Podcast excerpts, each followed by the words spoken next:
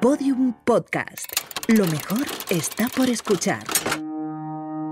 Repsol presenta Somos Futuro. Queremos inspirar a todos los jóvenes hoy para que sean protagonistas del futuro.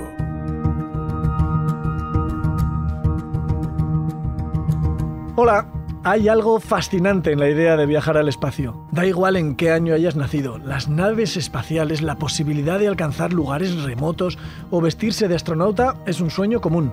Sin embargo, imagínate que se hace realidad y pudiéramos llegar hasta Marte. ¿Podríamos quedarnos a vivir allí? ¿Podríamos cultivar en su desierto infinito? Antes de subir al espacio, la alimentación es un problema serio para los que tenemos los pies en la Tierra. El 60% de las mujeres y el 80% de los hombres podríamos tener sobrepeso en 2030, o sea, de aquí a cuatro días. Por eso vamos a escuchar a Ricardo Moure, biólogo y experto en biología molecular, porque lleva años estudiando una grasa que adelgaza y está en nuestro cuerpo. Yo he pasado años estudiando la grasa parda, un tipo de grasa que quema grasa, es grasa que adelgaza, el, el sueño de la humanidad pero no se come. Está escondida en nuestro cuerpo entre la grasa blanca. Diferenciemos entonces. ¿Qué es la grasa blanca? La grasa blanca es un almacén de energía para cuando las cosas vayan mal, una especie de despensa para tiempos peores. Pero esos tiempos peores no llegan y ganamos sobrepeso. Vale, ¿y entonces de dónde sale? ¿Dónde está esa grasa parda y, cómo funciona? Gracias a los estudios de zoología y fisiología animal, se ha visto que la grasa parda es muy útil para que los mamíferos pequeños no se congelen en invierno. Y los humanos también tenemos grasa parda, pero para encontrarla en los humanos hay que viajar atrás en el tiempo, al momento más impactante de nuestra vida, el momento de nuestro nacimiento, porque en ese instante pasamos de un mundo calentito a un mundo frío en el que tenemos que generar nuestro propio calor. Pero el primer sorbo que damos de leche materna da una señal a nuestra grasa parda para que se encienda y nos caliente. Hemos encontrado la grasa parda. El problema, según nos explica Ricardo Moure, es dar con la tecla exacta para activarla y para que se quede encendida, quemando grasa por nosotros. Hasta hace pocos años pensábamos que los adultos perdíamos la grasa parda, pero ahora sabemos que sigue ahí esperando una señal para encenderse y si consiguiéramos activarla de forma crónica todo el rato, quemaríamos unos 400 gramos de grasa blanca al mes, el equivalente a una clase de spinning cada tres días. Y eso es más spinning del que permite la vida humana. Pero debemos recordar que las personas ancianas o con obesidad deben hacer un ejercicio más bien moderado y muy controlado. Es curioso, pero además del ejercicio, el otro factor que la activa es el frío. De hecho, creemos que la epidemia de obesidad no solo se debe a que comamos ultraprocesados y otros alimentos que nos hacen engordar, sino que también a que cada vez pasamos más tiempo en lugares cerrados y aclimatados donde no tenemos que generar nuestro propio calor. Estarás pensando que quizá podrías estudiar o teletrabajar desde el parque y pasar algo más de frío para adelgazar, pero la cosa no es tan fácil. Por alguna razón que no entendemos muy bien, la grasa parda de las personas obesas deja de funcionar. No reacciona ni al frío ni al ejercicio porque su cuerpo deja de hacer caso a una hormona muy bonita que yo he investigado durante varios años. FGF21. FGF21. Ya sé que no tiene un nombre molón, pero esa hormona es la clave. El FGF21, que tanto ha estudiado Ricardo, funciona. Es capaz de activar la grasa parda pero digamos que por el momento es algo que solo está funcionando en modo laboratorio.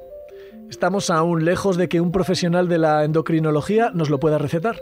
Así que hemos probado a inyectar FGF21 y de alguna forma funciona, pero no es un fármaco perfecto. Así que lo que hacemos es investigar cómo funciona esta hormona en el cuerpo para ver si podemos conseguir la forma de crear tratamientos que imiten a esa hormona o que hagan que nuestro cuerpo la produzca más o oye, que le haga más caso porque es que no le hace ni caso. Las investigaciones en torno a la grasa parda pueden dar un giro de 180 grados a la vida de personas con obesidad. Bueno, y yo os dejo que me voy al CrossFit, porque este cuerpo serrano no se mantiene solo. Dejamos que Ricardo vaya a ponerse en forma y sigamos hablando de otro reto de la humanidad, igual de importante que el control de la grasa, la conquista del espacio. A mí siempre me ha fascinado todo lo que tiene que ver con la llegada del hombre a la Luna o a Marte Pero precisamente una de las primeras cosas que deberíamos resolver desde la Tierra, si es que vamos a mudarnos, es que comeremos lejos de nuestro planeta. ¿Te imaginas una vida a base de pastillas multivitamínicas? El domingo, paella en familia de alimentos liofilizados. Hmm, en busca de una mejor solución, escuchamos a David Calle, ingeniero en telecomunicaciones, divulgador científico y un apasionado con nuestra llegada al planeta rojo. Gracias a la nanotecnología, que es la ciencia que estudia la manipulación de la materia en tamaños increíblemente pequeños, los investigadores y científicos están empezando a cultivar hortalizas en suelos desérticos. Esto que nos viene tan bien en la Tierra para luchar contra el cambio climático nos vendrá fenomenal si decidimos plantar patatas en Marte, donde el suelo no es que digamos muy fértil. Digamos que la Tierra de Marte no es el sustrato que nos recomendarían para nuestras macetas, pero científicas y científicos han encontrado una solución. En los suelos arenosos el agua se filtra con demasiada rapidez y en los arcillosos corre por la superficie. En ambos casos, las raíces de las plantas apenas pueden captar el agua. Pero si asociamos nanopartículas de arcilla que absorben el agua con partículas de arena que permiten que el agua penetre en el suelo, conseguimos un suelo capaz de retener el agua como una esponja, dando tiempo a las raíces a absorberla. Vale, quizá hayamos dado con la nanotecnología adecuada para conseguir una tierra fértil en Marte. Pero ¿quién se sube al cohete para ocuparse de la siembra y el riego?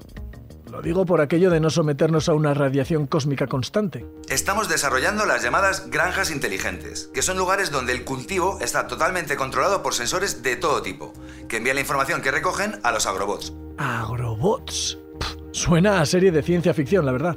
No, esto no me lo estoy inventando. Los agrobots son robots equipados con ruedas, ganchos o aradas listos para cultivar todos los cultivos.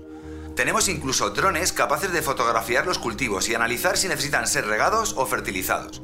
Así que en Marte el trabajo de campo se lo podremos dejar a estas maravillosas máquinas y así ahorrarnos un bronceado nada recomendable.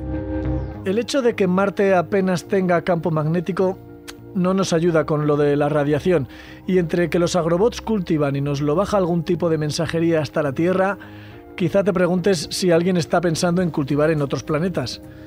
Y la respuesta es que sí pero nos la desarrolla David Calle. En los Países Bajos, un grupo de científicos que cuenta con biólogos, físicos, geólogos e ingenieros ha intentado desarrollar hasta 10 vegetales diferentes simulando las condiciones que se pueden encontrar en la Luna o en Marte. Ah, en la Luna.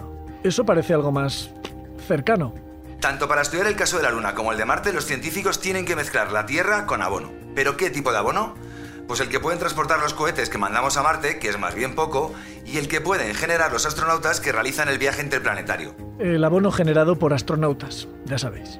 Este grupo de científicos del que te hablaba ha cultivado 10 tipos de plantas distintas. Berro de jardín, rúcula, tomate, rábano, centeno, quinoa, cebollín, guisante y puerro. Nueve de ellos han crecido estupendamente, pero ha habido uno que no, que no ha crecido la espinaca. Lo sentimos por Popeye, pero mm, creo que el resto ya podemos ir haciendo las maletas para irnos a cultivar guisantes a la luna. Pero no solo eso, hay muchos retos que debemos afrontar todavía aquí en la Tierra. Recuperar terrenos incendiados o aumentar el terreno cultivable para asegurar la alimentación de las personas. Si queremos un futuro en el que los alimentos lleguen a todas las personas, necesitaremos mucha investigación y desarrollo en el sector agrícola y alimentario, así como profesionales que lleven a cabo todas estas innovaciones. Investigadoras, científicos, ingenieros de distintos tipos van a ser los que nos hagan tener una visión muy distinta de la alimentación en los próximos años, para reactivar nuestra grasa parda o para comprender que el espacio podría ser un terreno tan fértil como puedas imaginar.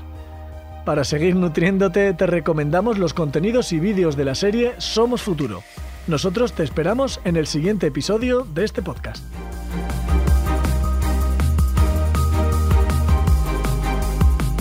Si conoces a alguien en edad de decidir qué estudiar, pásale este podcast.